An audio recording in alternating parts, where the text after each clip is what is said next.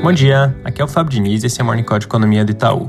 Começando pela China, ontem o Banco Central cortou a LPR, que é a taxa de referência para empréstimos, em 10 pontos base para a taxa de um ano e em 5 pontos base para a taxa de 5, que é importante para empréstimos habitacionais.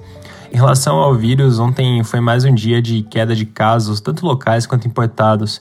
E aqui vale destacar que os casos importados parecem ter feito um pico. Importante monitorar essa tendência se confirma nos próximos dias.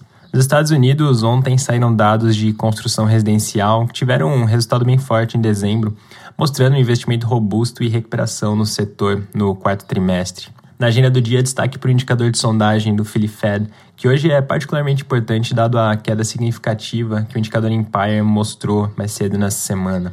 Na Europa, agora às 9h30, o Banco Central da Zona do Euro divulga a ata da última decisão de política monetária deve destacar riscos de alta para as projeções de inflação de médio prazo. Passando para o Brasil, ontem em entrevista, o presidente Jair Bolsonaro mencionou que o reajuste para policiais está suspenso, que ele está aguardando o desenlace das ações para tomar uma decisão.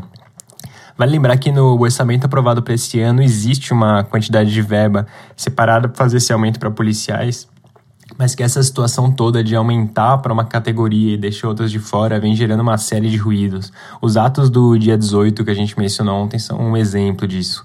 Na entrevista, o presidente reconheceu essa dificuldade e sinalizou que um ajuste mais abrangente poderia ser incluído no orçamento do ano que vem.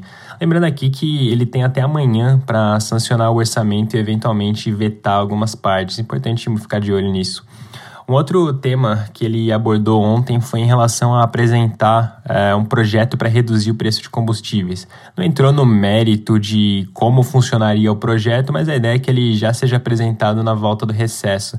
E aqui vale destacar como esse tema vem ocupando um papel bem importante. Lembrando aqui que, como a gente tem comentado nos últimos dias, o Senado também tem uma iniciativa nessa mesma frente e, mesmo durante o recesso, eles vêm articulando bastante para tentar é, chegar a um acordo para fazer uma aprovação célere na volta do recesso legislativo.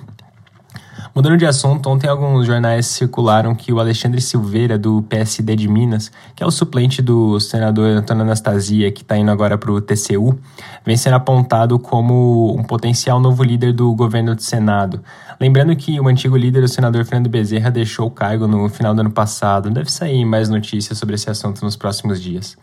Caminhando para o final, os jornais repercutem que ontem o Brasil voltou a bater recorde de novos casos de Covid, o que tendo em mente as curvas de contágio lá fora já era bastante esperado. Média de óbitos agora se encontra próximo de 350 por dia. Mas um ponto importante é que quando a gente olha para aquela métrica que a gente comenta de vez em quando, de atendimentos respiratórios e casos suspeitos de Covid em São Paulo, parece ter sinais incipientes de estabilização. Importante monitorar se esse quadro se consolida. Além disso, hoje a gente publica o nosso relatório quinzenal sobre Covid. Na parte da tarde vai estar disponível no site do Itaú BBA e também no aplicativo Itaú Análises Econômicas. É isso por hoje, um bom dia.